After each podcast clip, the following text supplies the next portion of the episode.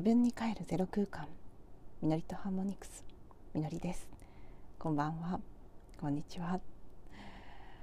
えーと2023年の1月12日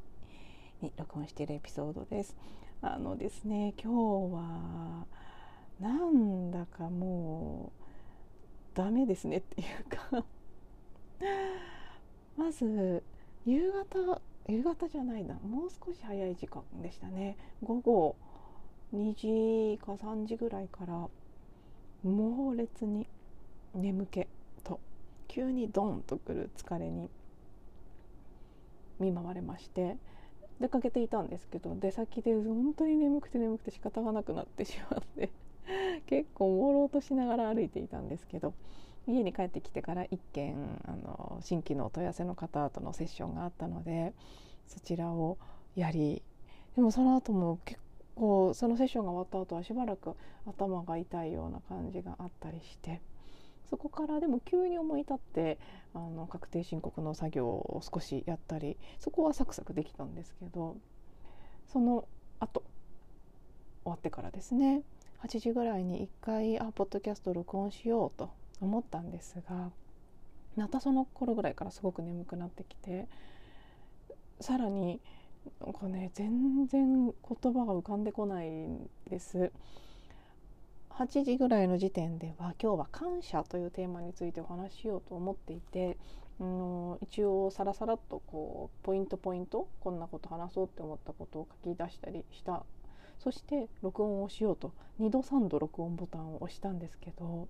冒頭のご挨拶をして話し始めるぐらいのところで3回とも止まってしまって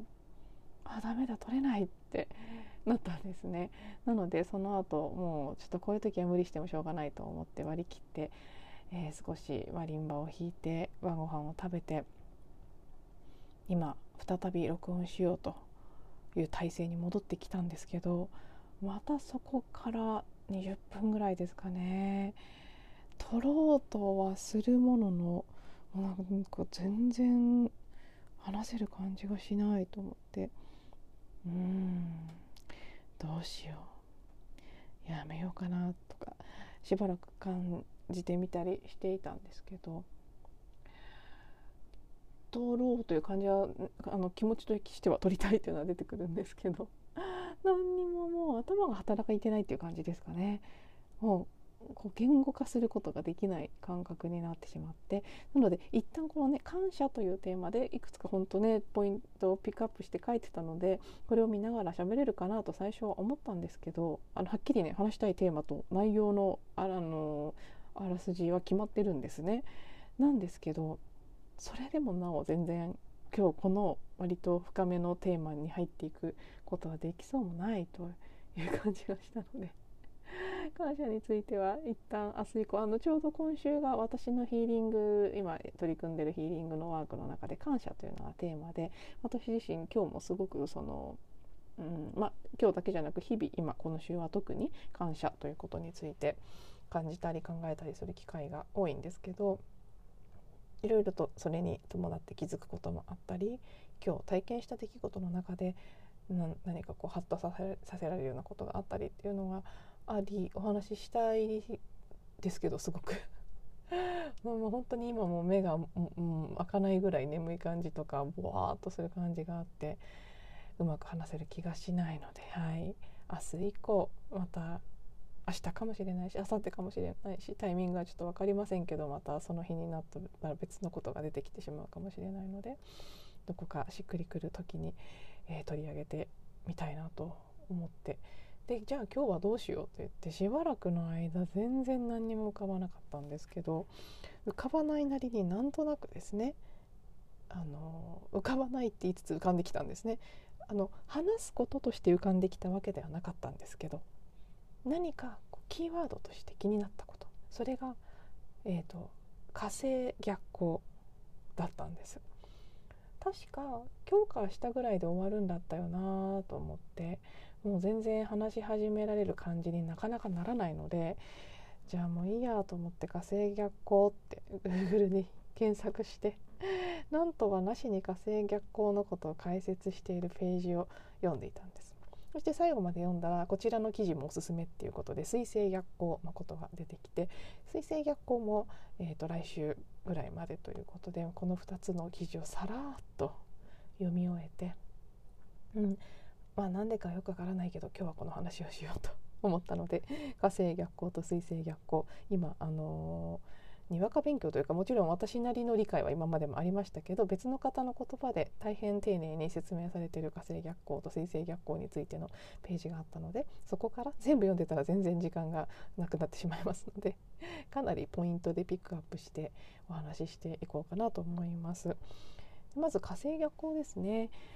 あの両方話せるかわからないので火星だけになるかもしれませんけど今日は。1月13日までということで明日まででした。始まったのが2022年の10月30日からだったそうです。約2ヶ月ちょっとですね。双子座のサインで逆行していました。これを読んで私へーって思ったことが1つ2つかありました。まず双子座のサインで火星が逆行してたということですね。これは知ってはいたんですけど忘れていましたね。私双子座に月があるので結構影響を受けてたのかもしれないなと。あと太陽もアセンダントと呼ばれるあの太陽月アセンダントっていうのは西洋先生術で結構重要視する項目のトップ3ぐらいなんですけど全て風のサインであるので風のサインである双子座で火星が逆行してたということは全体的に何かこう何かしらの、うん、影響というか共鳴というかは起きてたのかもなーなんて思いながらじゃあ火星逆行っていうのは、まあ、ざっくりごくごく簡単に一言で言うとどういう、うん、影響があるというかどういう時期になりやすいのかっていうことでいくと火星が外に向かって自分を表現するモチベーションというのを意味する天体ですというふうにこの方は書かれていますね。それだけではもちろんないんですけど火星って割とイメージしやすい天体だと思うんですけどね。やっぱり火なので情熱であったりエネルギーであったりそういったものを表す感じは多分先生術を知っていようがいまいがなんとなく分かりますよね。火星はもう目で見てもはっきり分かるぐらい赤いですしそういうこう燃えるイメージ。なのでと。そこからその火星が逆行する、まあ、逆行するって何なのっていうことはねあのよろしご興味ある方よろしければ調べてみてください。もちろん惑星が後ろに動くわけではないんですけど地球から見ると後ろに動いているように見えるということですね。進行方向が逆になっているように見える時期という、まあ、私のあのすごいすごく適当な説明でいくとそういう感じなんですけど。でそうもう一つ私が「へえ」ってかなり「へえ」って思ったのは火星の逆行って2年に1回しか起きないんですね。水星は年に数回起きますし金星もそうだと思うんですけど近い星なので水星とか金星と同じぐらい結構しょっちゅう起きてるのかと思ってたんですけど火星は2年に1度約2ヶ月間逆行するというサイクルだそうです。でその火星逆行期間に入ると、えー、自己表現のエネルギーが弱くなったりエネルギーがスムーズに出さ出せなくなったりすることが起きやすいというふうに言われていますということですね。なのでまあ逆行ってうーんなんかこう良くないっていうか物事が滞るっていうイメージは漠然とどの星であってもあってもちろんそういう要素もあるんですけど火星に関してはそう自己表現とか行動を起こすそのエネルギーが多少弱くなるということですねこの方もどこかにさらっと書かれてましたけど火星の逆行に関してはその時期に良くないことが起こるっていうよりはそれまでスムーズに進んでいたものやそれまで勢いがあったものがなんとなくこう停滞するような感じがする。なので例えばそのやる気満々で動いていたこと特に自己表現に関することというふうにこの方は書かれてますけど今までの好調な流れが一転して滞くよ滞るようになるといったイメージですっていうふうに書かれていますね。何か決定的に悪いことが起きるわけではありませんと。モチベーションが停滞してしまうということに対してそれを通しての振り返りが求められる時期っていうことが書かれていて私もなんかこう漠然とはなんか自分なりのイメージは すっごいまた これまでになくものすごいうるさい車が来てこれは一体何でしょうね。いつもこの辺はあのすごいエンジン音の会社がしょっちゅう通りますがそれにしても今日は激しかったですね。皆さんにも聞こえているでしょうか？ちょっと私は今びっくりしてしまいました。はい。で 話を元に戻しますとそう火星のパワーが弱まる逆行期間はエネルギーがスムーズに出しにくくなり自己表現や行動力の勢いが弱まるなどエネルギーのコントロールや見直しが促されますということですね。あとね感情も何て言うんでしょうねコントロールが効かなくなったりするっていう感じのことも書かれていましたね。それで私なりにじゃあ10月30日から始まってたってことだけどその期間そんなにこう火星逆行を感じさせられるような出来事あったかなとかちょっと振り返ってみたんです。で最初はいやでも私このね11月の末にサウンドヒーリングカンファレンスというものに出会ってそこからもうサウンドヒーリングを学ぶぞとかそれをやっていくぞっていう意欲が増してきてむしろ何かこう情熱とか行動っていうことに関するとお仕事面も含めてそれより前よりもうまく進んでるような感じがするけどなんどっかに現れてるかなって思ってたら 急にはって気がつきました。すごいドンピシャなことが一つだけ見つかったんです。YouTube 最後に動画を更新したのが10月の22日でそれまで8910 7890かな？4ヶ月ぐらいですかね。毎月1つ動画をアップするということに成功していたんです。でやっぱり休まずやった方がやりやすいし月1ぐらいで出していこうと思って曲の練習も続けていてもう次に上げる予定の曲もうほぼほぼ仕上がってる状態になってて撮ればいいという状態だったりあと10月22日にアップした動画に詞をつけて出すというものを計画していたんですね。でそれを11月にやって12月に今やろうとしてる曲を出すっていうプランだったのに急にピタッと止まってしまったんですそういえば。せっかく毎月出してたのにって思ったんですけど11月はどうしても出せなくて12月もどうしても出せなくて今もまだあどうしようまだ全然取れる気がしないってなっているんですね。ああ本当にドンピシャだなっていう感じですね。火星逆行のテーマ通りのことが YouTube に関しては起きていたなってそれまで割と順調にさっきのねこの方今私が見てるページで解説されてる方でいくと本当今までの好調な流れが一転して滞る滞るようになるといったイメージですっていうところですね。好調だったのにチャンネル登録者100人超えたのになぜそこで急に止まるっていう感じのそうありました象徴的な出来事がありましたなので、まあ、それが火星逆に影響されてることかどうかは分かりませんけど本当にそうかどうかそれだけじゃないかもしれませんしねでも、まあ、その要素もそれなりにあるかなっていうふうに感じてそうだとしたならば明日で終わるなら また録画できるようになるかなっていう感じですね。お休みしていた間にも細々とでもあの登録者数伸びていましてありがたいことにあなんかそんなねこの数ヶ月出してなくても登録してくださる方がいるのであればせっかくだし早くまた今やってる曲出したいなと思ったりするんですけどうん一旦のこうお休み期間ですね。そう今ちょうどこう同じページをスクロールしていったら出てきました。火星は外へ向かって自分を表現するモチベーションを意味する天体。巡行している時は自己表現や夢の実現社会で役立つためのパワーを発揮しています。でも逆行期間中は一旦お休み。これまで外側に向けて発揮されていた火星のエネルギーを一度内側に向ける必要が出てきます。だからこそのこれまでのやり方通りでうまくいかなくてなんとなく調子が出ない自分の出番がないというふうに感じて実力を発揮しづらくなる人が増えるっていうことなんですけどそうそれを通してうん少しこう微調整していったりさらにどうしていきたいのかっていうのを見直すような期間っていうことですよね。滞るからこそその度にあ本当にやりたいんだろうかとかどんな風にやっていきたいんだろうかとか何でやりたいんだろうちょっと感じることができるそれを通してさらに厚みが増したり私もこれまでも何度も YouTube に関しては出そうとしては止まって出そうとしては止まってっていうことを繰り返してますけどそれがあることによってまたやろうと思って動き出した時に新たなこう別のこう思いとか力が加わっていったりするんですよね。逆光ってどの星であれそういううーん効果というか価値というか意義があるのかなっていう気もしますね。なのではいしかもそうですよね双子座で夜行だったということで特にコミュニケーションと深く関わるサインですから情報に関することとかねそれらのことが起きていたのかもしれないなっていうことですね。うん、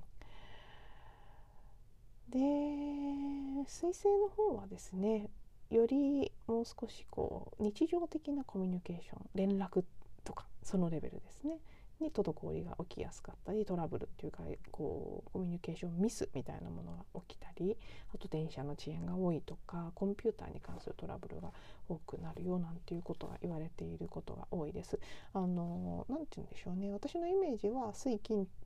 地火木ってねあの近い内側にある星ほどうん影響はちっちゃくてちっちゃいっていうかこう日常的な些細なことに出やすくて遠くになればなるほど社会とか個人の中でもより大きなスパンでのこととかに影響が出やすいっていうイメージはざっくりあるんですけどなので彗星はより日常的なことっていう感じですね。火星はさっき言った通りやる気とかモチベーションとか表現とかそういうところに出てきますけどもっともっとうん連絡仕事のちょっとしたこう行き違いとかミスとかそういうもの。なので、ま、インパクトは一つ一つのことのインパクトは小さめですけどそれがたくさん起きやすいっていうのが水星逆行のイメージかなというふうに思ってますね。私今回の水星逆行期間あんまり電車に乗らない時期年末年始だったのもあって移動してないんで遅延とかそんなに遭遇してないですし人とのコミュニケーション自体もそこまで多くはなかったですけどもあった分も含めて考えてもそんなに水星逆行感は強くは感じていないんですがあでもこれも一つ 一つ結構あって思ったのがありましたね。人間関係のことに関していろいろなんかこうなんだっけなこれは水星逆行全般じゃなくて今回の水星の方はヤギ座で逆行していて、えっと、こちら確かね18日までということでが書いてたと思うんですけどでね特に今回の逆光水星逆光はっていうので書かれてたのですごくしっくりきた部分があるのでちょっとそこだけ見つけてみますね。えーとですね、今回水星の方は12月29日から逆行を開始していて1月18日までですねヤギ座のサインで逆行ヤギ座なので今回は責任感や目標達成に関する課題に遭遇するという形で影響してくることが予想されますというふうにこの方言ってますね。うん、なので、まあ、目標達成や成功に向けてストイックになりやすかったり相手にも厳しくなりがち。それによって人間関係のトラブルが起きたりどこかこううまく進まない感じとかうん。なんとなくこうこじれてしまったりすることが起きやすいということですね。あとお仕事面新しい価値観や今までにないことを試すのに抵抗感が出やすいということが書かれています。うんまあ、これはねあったのかなかったのか でも確かに24日ぐらいの時点では申し込もうコースにと思ってたところからの少しこうね足止めされるような感じがあったのでそういうこう若干先送りしたくなった感じもこの水星逆行火星逆行が重なってたことに影響されてる部分もあるのかなというところですね。あと対人関係恋愛関係すれ違いを大きくこじらせやすいというふうに書かれていますね。価値観のすれ違いが起こりやすいのが特徴ですと。身近な対人関係において自分の思いを押し付けてしまったり理想を追い求めすぎたり追い求めすぎたりしそうです。っていうことでなんとなくそれによって関係がこじれてしまうこともあるっていうことですね。うん、そんなにまあすれ違いが大きなんか大問題にとかこういさかいが起きてとかそういうことは私はないですけどただ確かにこの水星逆行が始まってからうーんなんかちょっとこう価値観のズレみたいなものを感じやすくなっている関係性というのがいくつか見られるかなっていうのはありますね。なので、まあ、これも火星と一緒ですけど逆行期間は何にせよ自分にとって振り返り期間というかいい意味でうん本当はどうなんだろうっていうことを問いかける時期でもあると思うので無理にそこでこうその逆行してる時は無理にそこで結論を出そうとするんじゃなくて今は逆行してるからねって思いながらその前提で感じていることや体験していることをじゃあこれは何を見せてくれてるんだろう何に気づかせてくれてるんだろう何がまだ自分の中で未消化なんだろうってそういうどっちかっていうとその内省していく感じがいいですよね。でその時に感じたことをベースに大きな決断をするのはあんまり良くないような気がするので 期日があったりあるいは私の今回のサウンドヒーリングのコースみたいに逆行が始める前に決めてたことが、ま少し滞る感じがあってでもまあ、まだ完全に開けてないけど動き出そうとかそういうのは別にいいような気がするんですけど例えばそのこの時期逆行中にネガティブに感じたことそのネガティブな思いを動機に何かをこうアクションを起こすとかっていうのはできれば逆行を開けるまで待った方がいいかなっていう感じですよね。感じ方が急に変わる可能性はあると思います。結構私も何度か体験がありますね。逆行期間恐るべしだなって思ったことあります。あとこの水星逆行期間体調不良も出やすいというふうに書かれてたりもするので実際季節のこともあって、まあ、まさに今はそうっていう方が多いかなとは思いますけど引き続き18日ぐらいまでは少し穏やかに静かに過ごしながらうん暦の上でもどちらかというと昨年度昨年度じゃない昨年2022年の名残としての期間という要素が強いと私は思っているので。はい、引き続きゆるゆると スタートダッシュというよりは最後の調整期間という感じなのかなというふうに思います。はい、体調っていう意味では確かに私もめまいがしたりとか今日もすごいやたら眠かったりとかなんとなく変なのはありますね。うん、はいというわけで全然予定してなかったですがなぜか直前のひらめきからの 水星と火星の逆行についてあまりまとまりはなかったかもしれませんがポイントポイント私の目に留まったところをピックアップしてお話しさせていただきました。もしも何かしら参考になっていたりしたら 幸いですが。はい。そうでなくても最後まで聞いていただいてありがとうございます。明日はちゃんと喋れるといいんですが。また次のエピソードでお会いしましょう。